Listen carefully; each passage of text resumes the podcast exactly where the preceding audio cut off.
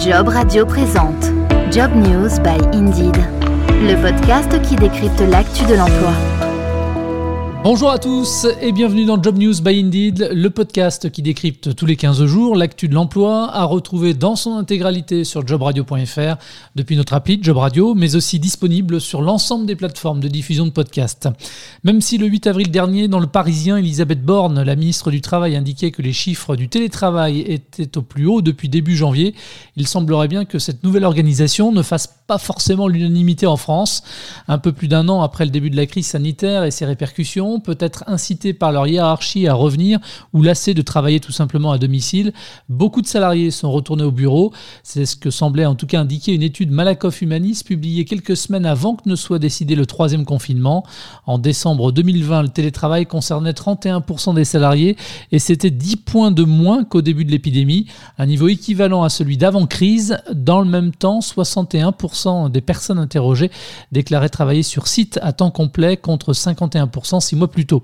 Aussitôt les périodes de confinement levées, le travail reculerait et cela semble se confirmer sur les offres d'emploi. Bonjour Alexandre Jude. Bonjour. Je rappelle que vous êtes économiste, que vous faites partie du Hiring Lab d'Indeed pour la France, le métamoteur de recherche d'offres d'emploi. Alexandre, pure coïncidence, en même temps que s'exprimait la ministre du Travail sur les chiffres du télétravail, vous publiez le même jour un post sur le Hiring Lab en expliquant que la France était distancée sur le télétravail et qu'elle marquait même le pas au premier trimestre 2021. Alors la première question, la France est distancée par rapport à qui et comment vous faites pour établir un classement chez Indeed? Alors pour regarder un peu euh, ce qui se passe du côté du télétravail, ce qu'on va faire, c'est qu'on va prendre l'ensemble des annonces et on va regarder quelle est la part, le pourcentage de ces annonces qui sont accessibles au télétravail. Donc sur Indeed, l'employeur a la possibilité de signaler si un poste, un emploi vacant est disponible ou pas en télétravail et c'est tout simplement ce pourcentage qu'on va prendre pour analyser la part du télétravail dans l'ensemble des offres.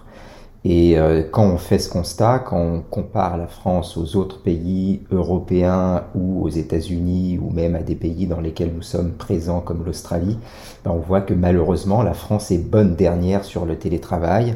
Euh, elle est passée même derrière l'Italie au premier trimestre puisque l'Italie a fortement, fortement augmenté son volume d'offres disponibles en télétravail.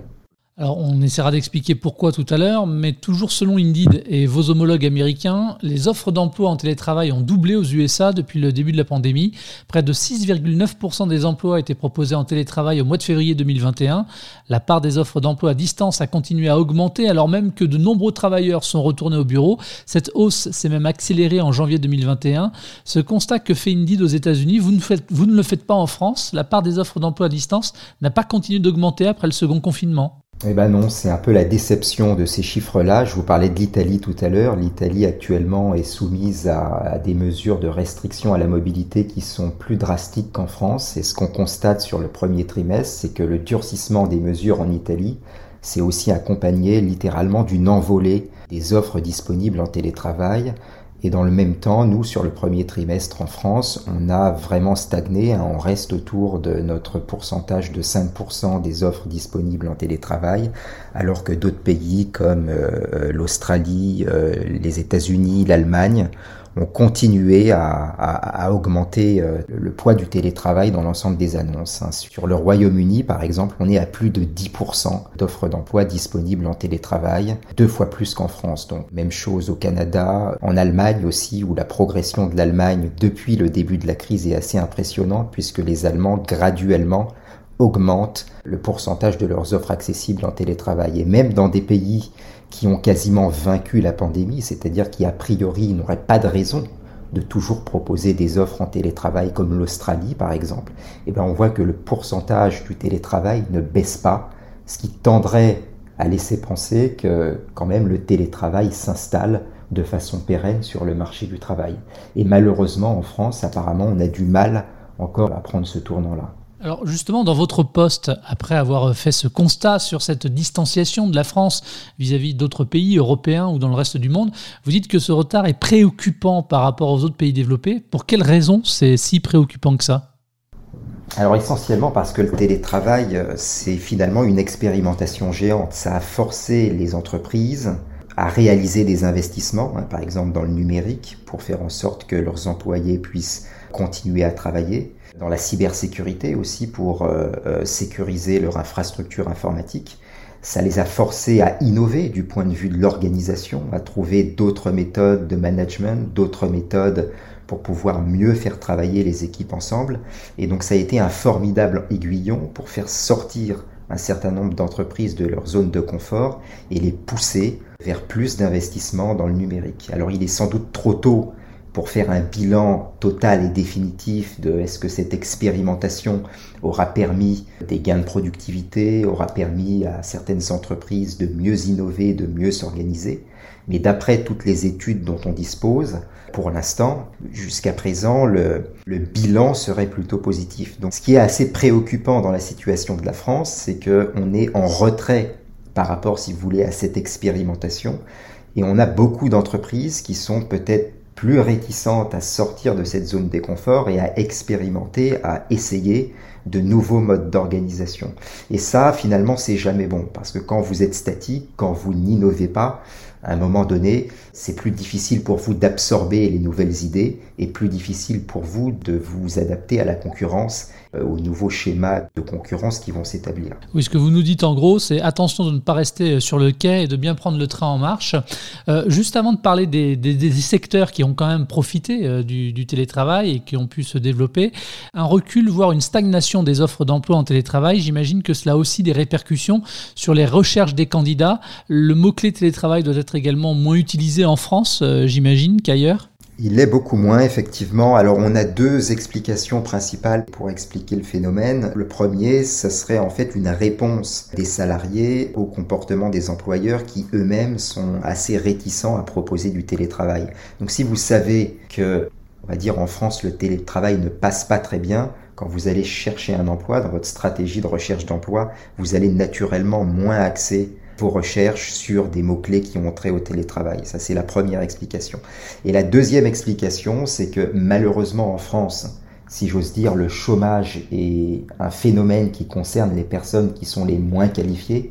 Et on sait que parmi les opportunités d'emploi qui sont présentées à ces personnes moins qualifiées, eh ben, il y aura moins de télétravail, puisque le télétravail est d'abord un phénomène de cadre, un phénomène de personnes qui sont euh, au bureau et qui ont la possibilité de travailler de chez eux, pas de personnes qui vont faire des travaux en extérieur ou des travaux, par exemple, qui nécessitent une interaction avec le client.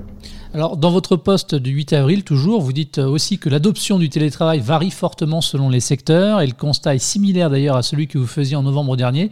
Concrètement, quels sont les secteurs qui affichent la plus forte croissance dans le télétravail avant, pendant et après les confinements? Alors, on a effectivement euh, le, même constat par rapport à notre euh, première étude du mois de novembre. Les secteurs qui sont le plus en pointe sur le télétravail, c'est les médias et la communication, le développement de logiciels, le marketing, l'information médicale. Donc, tous les secteurs que je viens de vous citer sont au-dessus de 10% d'annonces qui sont disponibles en télétravail. À l'inverse, quels sont les secteurs les moins concernés par une augmentation de la croissance des postes en télétravail? Alors ça va être tous les secteurs que je vous ai décrits qui se prêtent naturellement pas au télétravail, par exemple l'hygiène et la propreté, qui a pourtant connu une, forte croissance avec la pandémie, ça va naturellement être un secteur qui euh, va pas se prêter au télétravail, puisque quand vous faites partie du personnel d'entretien, par exemple, il est évident que vous pouvez pas télétravailler. Donc hygiène, propreté, tout ce qui est ingénierie industrielle aussi, évidemment. Quand vous êtes ouvrier ou que vous êtes euh, ingénieur et que vous êtes, euh, vous devez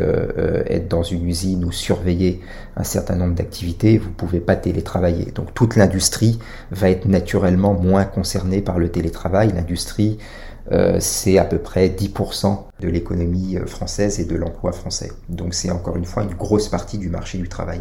Dans un article de The Economist qui se fait l'écho d'une étude de deux doctorantes en économie à Harvard, il semble avéré que dans certains secteurs d'activité, comme les centres d'appel, les travailleurs en pyjama, comme on les appelle, donc ceux qui bossent à domicile, sont effectivement plus productifs chez eux plutôt qu'en présentiel, et ce en dépit de tous les motifs de distraction ou perturbation possibles.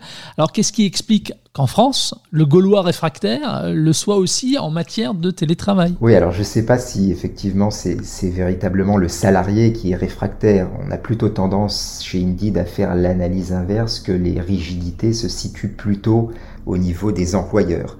En réalité, euh, si vous voulez, il y a sans doute un cercle vertueux du télétravail qui repose sur euh, donc la flexibilité hein, qui est rendue possible par le télétravail, qui mènerait à une euh, plus forte productivité si vous laissez aux salariés, aux employés la possibilité de s'organiser et avoir un peu plus de flexibilité, ils vont sans doute avoir une productivité accrue. Et avec cette productivité accrue et cette flexibilité, ils vont aussi avoir sans doute un intérêt pour le travail une satisfaction personnelle qui sera supérieure, ce qui ensuite viendra on va dire reboucler la boucle, euh, déclenchera peut-être plus de demandes de flexibilité pour innover, pour avoir plus de latitude dans leur emploi.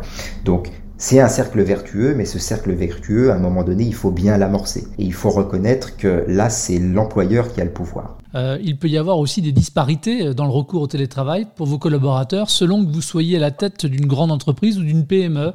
Euh, dans le dernier baromètre, par exemple, de l'Institut euh, pour l'exploratoire Sopra Steria Next et les échos, 80% des dirigeants de grandes entreprises se disaient prêts à pérenniser le télétravail contre 23% dans les PME. Cette différence a forcément aussi, on imagine, des répercussions sur l'emploi et les offres. Oui, exactement. Et nous, si on regarde encore plus en détail quelles sont en fait les offres qui sont accessibles en télétravail sur Indeed, on se rend compte que vous en avez 7 sur 10 où l'employeur a spécifié que c'était du télétravail, on va dire temporaire, en raison de la crise du Covid, c'est-à-dire potentiellement des postes qui se transformeront en emploi présentiel le jour où on observera un retour à la normale sur le front de la crise sanitaire. Et vous constatez aussi cette différence au niveau des offres disponibles en télétravail selon que euh, l'emploi est à pourvoir dans une grande entreprise ou dans une PME alors, on n'a pas forcément la possibilité de regarder la taille de l'entreprise, mais euh, on est quand même un site qui est représentatif de l'ensemble du marché du travail. Hein. Donc, euh, on sait que à peu près l'emploi pour les PME représente à peu près la moitié de l'emploi en France. Donc, on est sur des proportions qui sont relativement proches. Hein. D'un côté, on a 70% des offres qui sont du télétravail temporaire. De l'autre, on a sans doute la moitié, voire un peu plus de nos offres qui vont être des offres qui vont pas concerner les grands groupes. Donc on est quand même sur des ordres de grandeur qui sont effectivement assez similaires, sachant qu'il y a aussi des grands groupes qui vont vous proposer du télétravail temporaire aussi. Euh, on parlait à l'instant des dirigeants, pas forcément tous raccords donc par rapport au télétravail. Il en va de même, j'imagine aussi quand même pour euh, certains salariés, notamment les managers. La difficulté pour les managers de gérer leurs collaborateurs à distance avec des profils différents, in fine, ça peut être aussi un frein au développement du télétravail Évidemment, c'est le télétravail, ça représente un effort qui est très important de la part des managers, qui ont d'ailleurs aussi tout intérêt à se former aux nouvelles méthodes de management euh, du travail à distance. Le télétravail, par exemple, on sait qu'il a aussi favorisé l'empathie par rapport euh, des managers pour leurs salariés, puisqu'ils ont pu, on va dire, pénétrer en quelque sorte dans leur vie privée. Donc euh, ça a contribué de façon, j'ai envie de dire, contre-intuitive à aussi humaniser la relation professionnelle.